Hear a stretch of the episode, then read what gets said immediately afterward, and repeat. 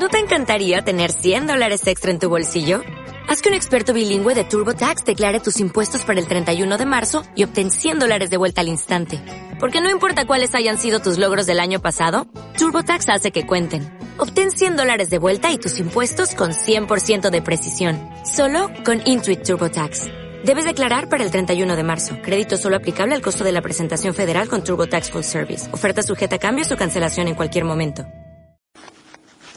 Siempre que nos ponemos a hacer oración y abrimos el Evangelio, por ejemplo, nos damos cuenta de que los Evangelios, y, bueno, la Biblia en general, ¿no? y, y los Evangelios en concreto, son libros pues distintos de, del resto. Son libros que siempre nos dicen cosas nuevas. Nos habla. Habla en nuestro corazón. Y esto es una cuestión muy importante. Porque, porque todo lo que necesitamos saber para mejorar nuestra vida, en definitiva, para salvarnos, ¿eh? pues está dicho ahí. Pero además está dicho de, de, de muchas maneras. ¿no? Y en cada circunstancia que lo leemos, pues cada uno de nosotros pues saca luces nuevas. Yo quería hoy centrarme en un pasaje bueno, pues muy conocido como todos, pero que cuando nos paramos a meditarlo, pues nos damos cuenta de que tiene un mensaje muy, muy potente. Es el pasaje en el que se cuenta, pues, cómo Jesús ¿eh? entró en una aldea, en casa de una familia donde vivían Marta y María. Bueno, es, una, es un lugar que Jesús frecuenta bastante, sobre todo en los últimos momentos de su vida. Son las hermanas de Lázaro, que tenían mucha amistad con el Señor y mucha confianza, y el Señor, pues, muchas veces, pues, pasaba por allí, se quedaba ¿eh? allí, comía con ellos. Bueno, y a Lázaro, pues, hizo un milagro tremendo, ¿no? La resurrección de Lázaro, nada menos. Y uno de esos días que Jesús pasó por allí, dice el Evangelio que Marta lo recibió en su casa. Parece ser que Marta era la que llevaba la voz cantante, la que tomaba las decisiones, la que organizaba. Y su hermana María estaba sentada junto a los pies del Señor. Y dice el Evangelio que escuchaba su palabra. Escuchaba su palabra. ¿eh? Bueno, los Evangelios tienen esa, esa precisión, ¿no? La- no, no- no falta ni sobra ni una palabra, ¿no? Marta, en cambio, andaba muy afanada por los muchos servicios. Cosa que, cosas que había que hacer, lógicamente, preparar la comida, pues, fin, organizar un poco la casa, ante la llegada de un invitado. ¿eh?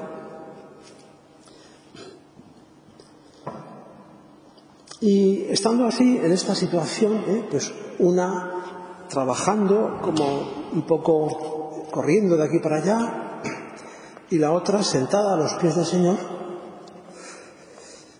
pues Marta se, se acercó al Señor y le dijo, así en voz alta, ¿no? también para que lo oyera su hermana. Señor, ¿no te importa que mi hermana me haya dejado sola para servir?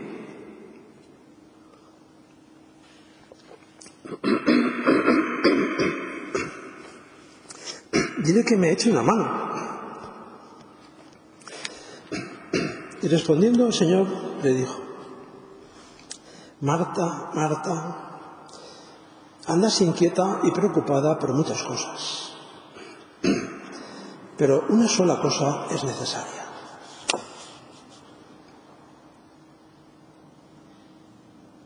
María ha elegido la mejor parte.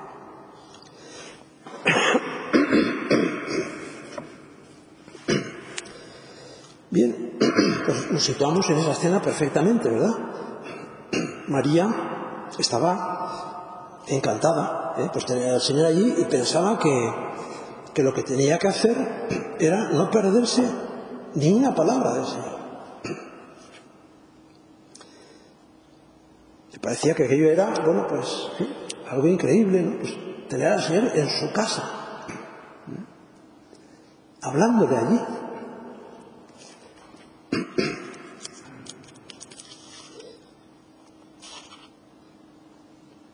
y, y escuchaba pues esas palabras de vida eterna, esas palabras que, que los apóstoles van a decir, ¿no? Pues también ellos habían pasado muchos ratos así, ¿no? Pues sentados escuchando al Señor. ¿Dónde vamos a ir? Cuando el Señor les dice, vosotros me vais a dejar también, cuando hay un momento de crisis, ¿eh? Señor, ¿dónde vamos a ir? Solo tú tienes palabras de vida eterna.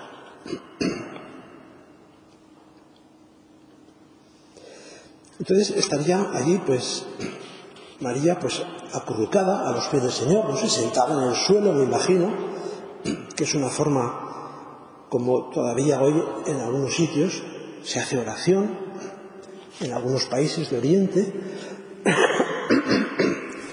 y también aquí, pues, hemos visto en reuniones de jóvenes, ¿no?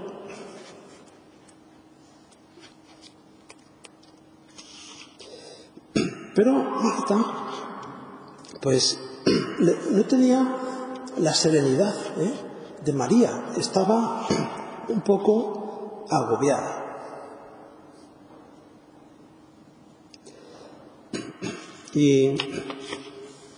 Y, de ahí que el Señor, que se dio cuenta enseguida, le dice esas palabras, Marta, andas, andas inquieta y preocupada con muchas cosas pero.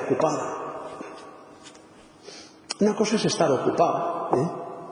uno está ocupado haciendo cosas porque tiene que hacer cosas, ¿no? Y, y otra cosa es estar preocupado, porque la preocupación es, nos quita la paz, nos quita la paz. Y, y no es bueno. ¿eh? Cuando tengamos alguna preocupación, quizás conveniente que paremos. ¿eh? Y pensemos qué es lo que está pasando. Y, a continuación, esas palabras del Señor, solo una cosa es necesaria. Solo una cosa es necesaria. Normalmente se ha tratado de explicar este pasaje del Evangelio como contraponiendo la actitud de las dos hermanas. Y queriendo ver a lo largo de los siglos,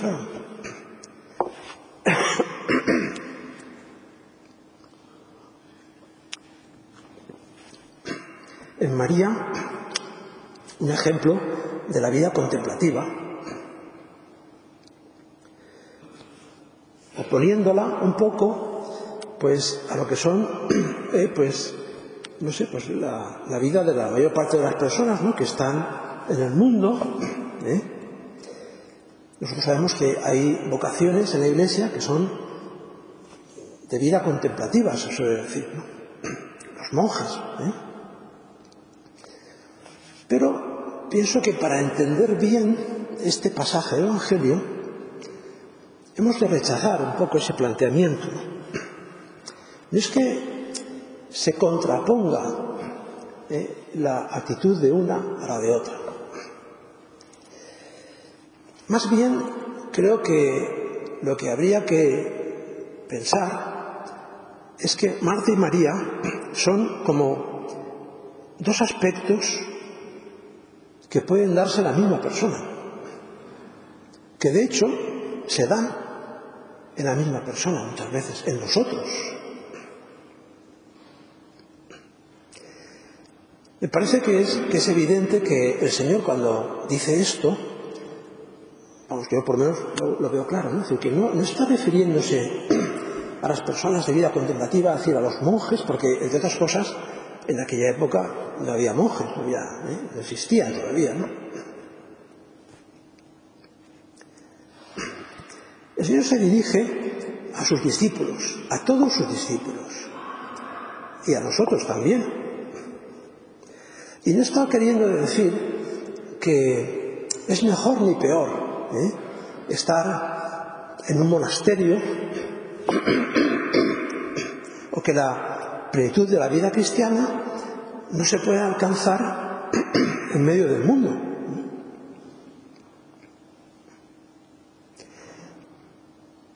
¿Cuál es el problema de Marta? Estaba sirviendo, sirviendo, ¿Es que acaso servir no es algo bueno? No, no, no es que Jesús reproche a Marta ese afán de servir. Seguro. Porque de hecho él mismo dice que él no ha venido al mundo a ser servido sino a servir. Sea que lo que hacía Marta estaba muy bien también.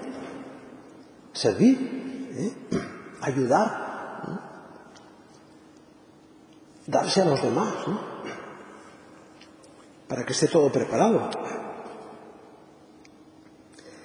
Pero aquí hay un matiz importante, ¿no? Porque el Señor no le dice que está mal servir, sino le dice, es un matiz que es conveniente que no se nos pierda, que estaba muy afanada con muchas cosas, muy afanada, demasiado, demasiado afanada.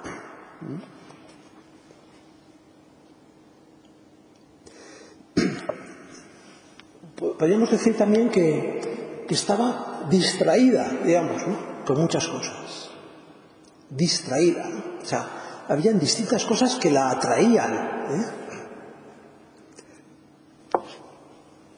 no estaba ocupada, como decía, sino que estaba preocupada.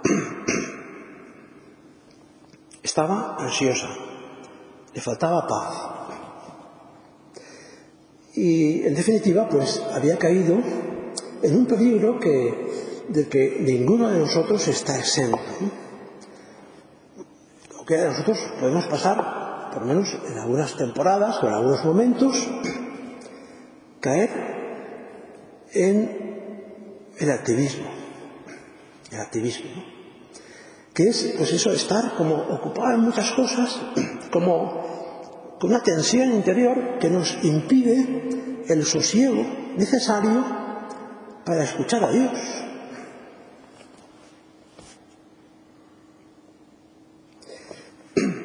No, hemos de ver este pasaje como una crítica del Señor a Marta. Porque además, Marta, pues, bueno, habría que ver, claro, nosotros no podemos juzgar ¿no? hasta qué punto era desinteresado o no lo que hacía Marta, o si pretendía quedar bien, lo que fuera, ¿no? Pero lo que sí está claro es que lo que le ocurre a Marta es algo que, ocurre mucho hoy a muchas personas. Claro, esto al Señor le importa porque a veces ocurre, y a lo mejor nos ha ocurrido a nosotros, nos ha podido ocurrir fácilmente, que tengamos un día tan ajetreado, tan movido, ¿no? O lo que sea, ¿no? O con tantas preocupaciones o distracciones, que el Señor no tenga ni un momento para hablarnos.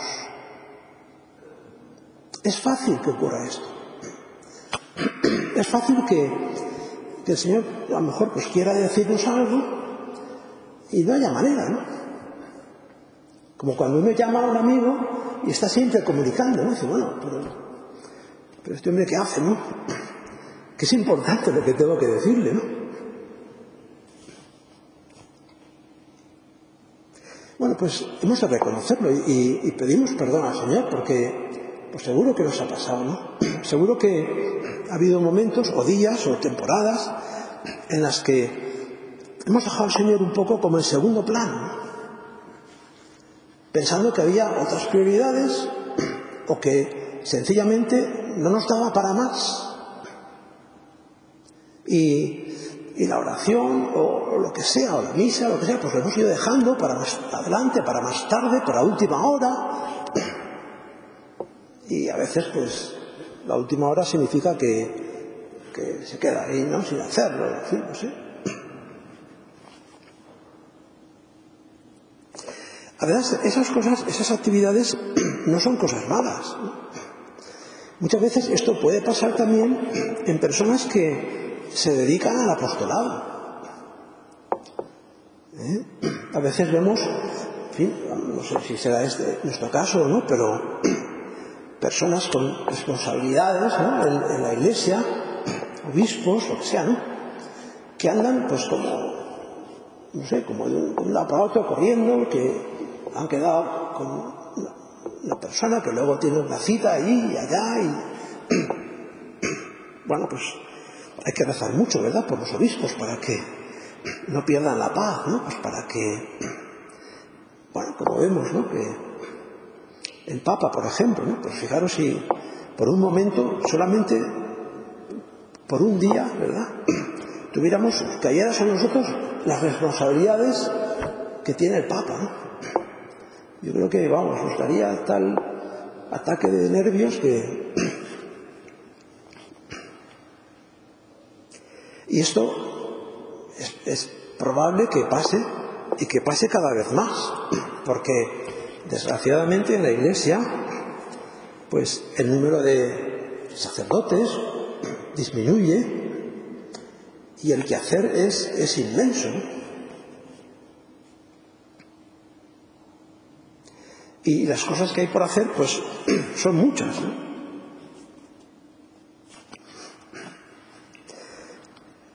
Pero vamos a pedir al Señor que, no caigamos nunca en esa ansiedad, ¿no?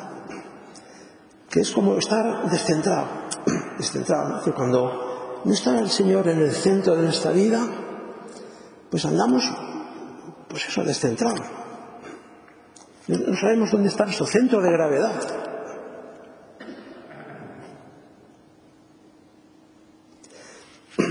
Marta y María, decía, son como dos aspectos de cada persona. Marta tiene de su lado, pues, argumentos muy, muy potentes, ¿no? Es la persona que se siente responsable tengo que sacar adelante esta casa, ¿no? Si todos estuvieran sentados ahí, pues ¿quién, ¿qué comeríamos, no?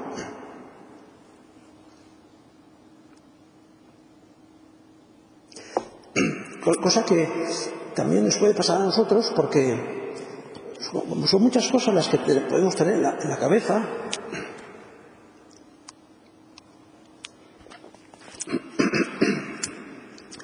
pues a veces cuando nos paramos hacer oración, nuestra cabeza sigue acelerada.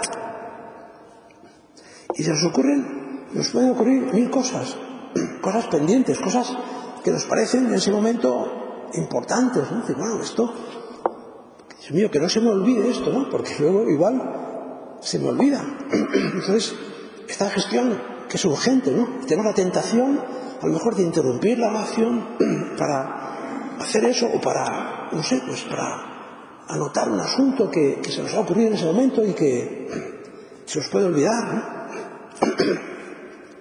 Y nos damos prioridad a lo que el Señor tiene que decirnos, que es lo realmente importante. Si, es, si una persona importante, ¿no? pues pensad lo que queráis, ¿no? pues un, un personaje muy importante, ¿no? nos llamara un día por teléfono y nos dijera, oye, mira, es que eh, soy fulanito de tal, ¿no? Pues soy, no sé, pues el, el, rey, ¿no? O, o, el papa, yo qué sé, ¿no? Y, y me gustaría poder hablar contigo tranquilamente, ¿no? Pasar un, rato juntos, a solas, porque quiero hablar unos asuntos contigo, ¿no? O simplemente para que me hagas compañía. Bueno, pues lo dejaríamos todo y saldríamos corriendo a esa cita, ¿no?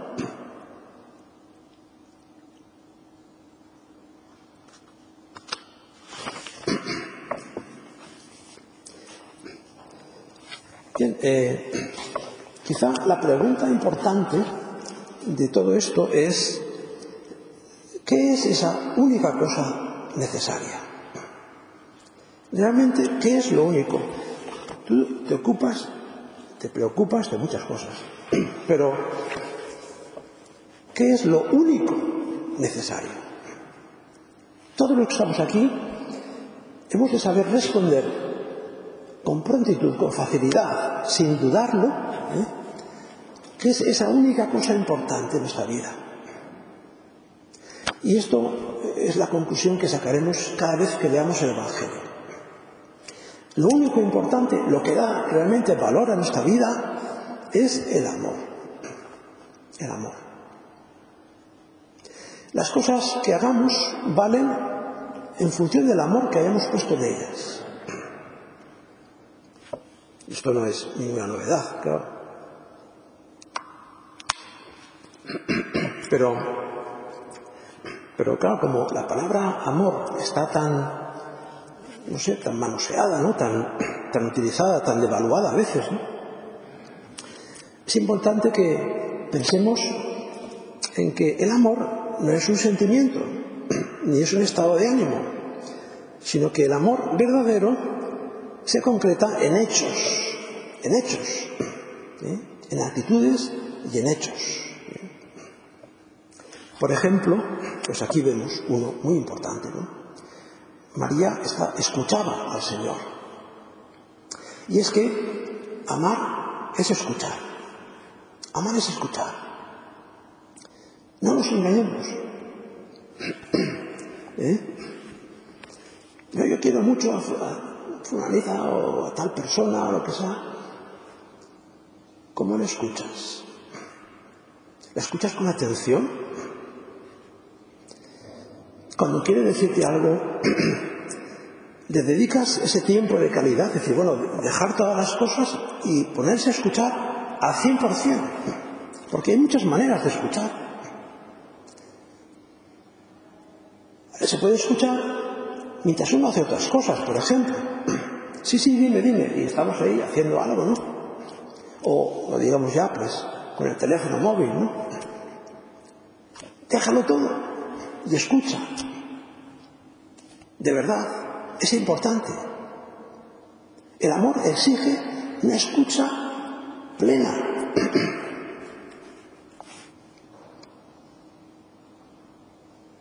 La escucha es un elemento primordial en el amor. ¿Por qué? Pues porque la escucha es fundamental para conocer al otro. Y no se puede amar a quien no se conoce. Y no se puede conocer a quien no se escucha con atención. A veces podemos, pues bueno, convivir con otras personas correctamente, educadamente, y no conocer a esas personas a fondo.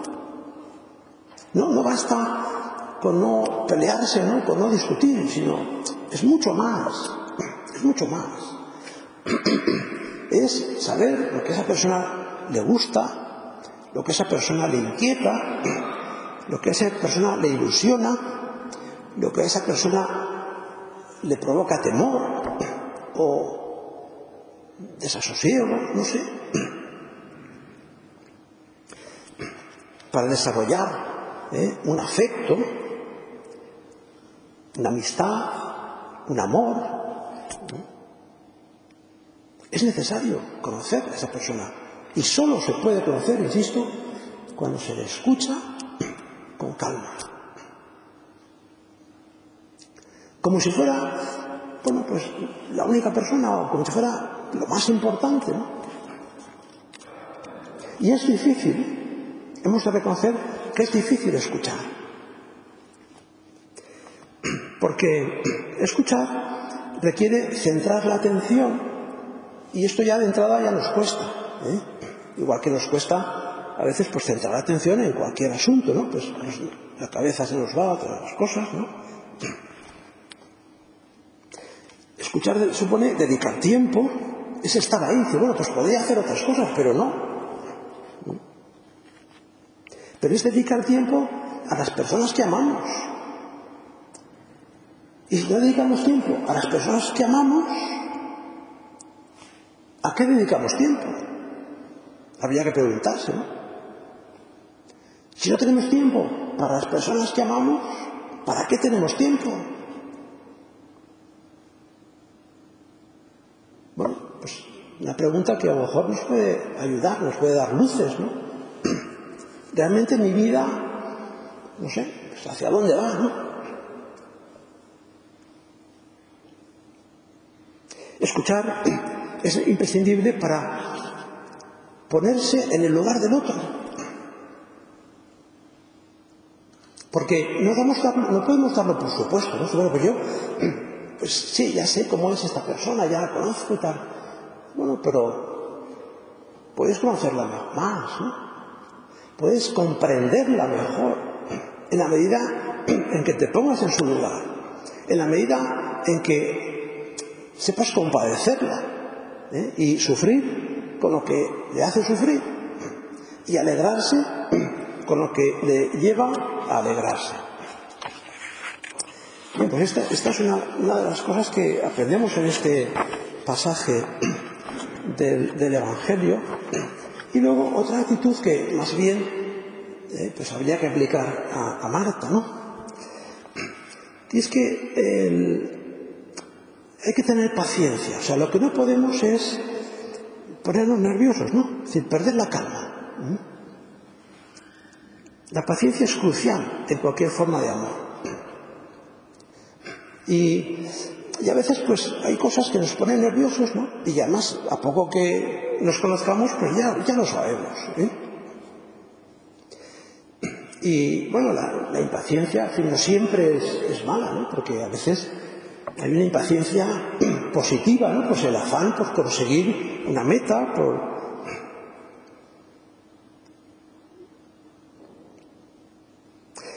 La impaciencia mala es esa insatisfacción, ¿eh? ese malestar, ese, esa especie de, no sé, pues como de, de sentirse como defraudados, ¿no? por motivos muy razonables. Metas que no se han alcanzado todavía y que no sabemos si las alcanzaremos. ¿no? Entonces nos invade pues esa inquietud cuando, pues por ejemplo, queremos llevarnos bien con una persona y no lo conseguimos. O queremos alcanzar un objetivo y, y, y vemos que todos son dificultades, ¿no? todos son obstáculos. ¿no?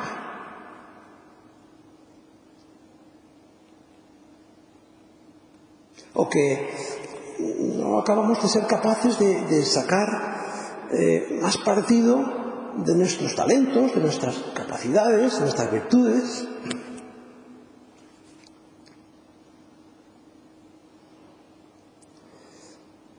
Bueno, pues la impaciencia, ojo con la impaciencia, ¿no? Porque, porque detrás de la impaciencia puede haber perfeccionismo, puede haber una actitud atolondrada, ¿no? De actuar, que no es constructiva. ¿eh? Puede haber una falta de, de autodominio, ¿no? Si, bueno, pues nos enfadamos, ¿no? Nos enfadamos cuando el enfado está fuera de lugar, ¿eh? no, no, no, sirve para, para nada, ¿no? Vamos a pedir a la Virgen que nos ayude a, a concretar propósitos de esta meditación, de este pasaje. María era eh, pues una persona que tenía ese equilibrio interior ¿no? entre las dos actitudes. Meditaba las palabras del Señor en su corazón y sabía guardar silencio ¿eh? cuando estaba, por ejemplo, pues en la, bajo de la cruz, ¿no? Y luego cuando había que hacer algo, pues lo hacía con prontitud, con diligencia. Cuando tenía que ir a visitar a su prima Isabel, pues va sin ponerse nerviosa, pero sin, sin prisa, pero sin pausa. Vamos a pedir a la Virgen que nos ayude a conjugar muy bien estas dos actitudes ¿eh? que tantas veces tendremos que cultivar en esta vida interior.